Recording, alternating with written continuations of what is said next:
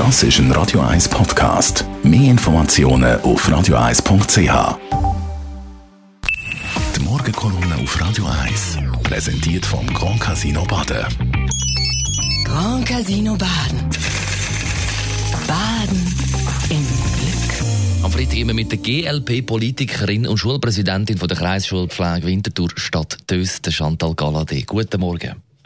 Schönen guten Morgen. Diese Woche hat die Thurgauer Kandidatin von der SVP für den Grossen Rat für Schlagzeilen gesorgt, weil sie mit einem Sturmgewehr 57 posiert und direkt auf den Betrachter zielt.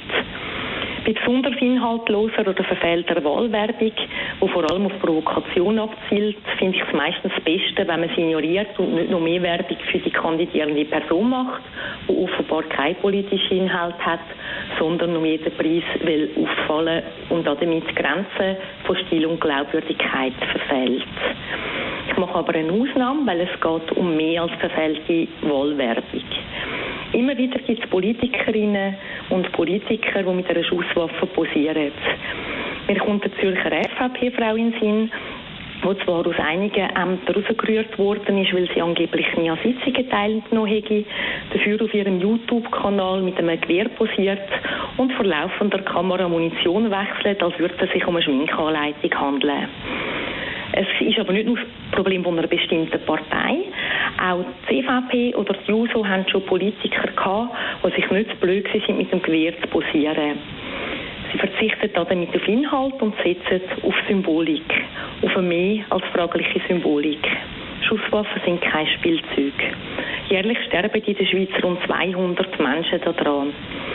Im Jahr 2001 bin ich Zürcher Kantonsrätin wo 14 Mitglieder vom Zuger Parlament durch Schusswaffen getötet worden sind.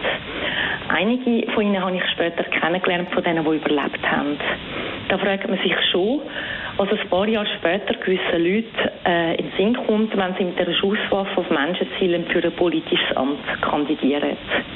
Ich selber bin auch schon mal angefragt worden, als ich in einem Dokumentarfilm mitgemacht habe, ob ich würde das Interview vor einer Waffensammlung geben Ich habe abgelehnt und der Journalist hat Verständnis gehabt.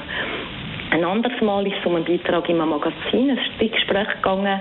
Sie haben auch Fotos mit mir vor Schusswaffen machen. Ich habe es wieder abgelehnt. Der Journalist hat kein Verständnis gehabt und ich habe auf den Beitrag verzichtet. Schusswaffen wirken zwar klinisch rein, ein Gegenstand.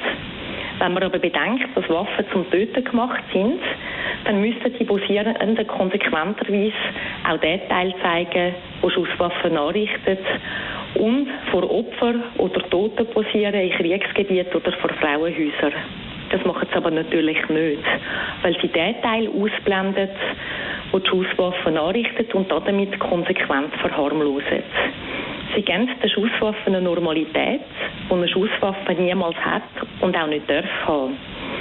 Politiker, die mit einer Schusswaffe posieren, verharmlosen die nicht nur, sie handeln auch verantwortungslos. Ob man bürgerlich ist, links oder in der Mitte, es gibt immer genug Menschen, die für Ämter zur Auswahl stehen, die Verantwortung übernehmen und Inhalt haben. Ich hoffe, dass derige gewählt werden und nicht die anderen, weil es auch um die Glaubwürdigkeit der Politik geht. Die Morgenkolumne auf Radio 1.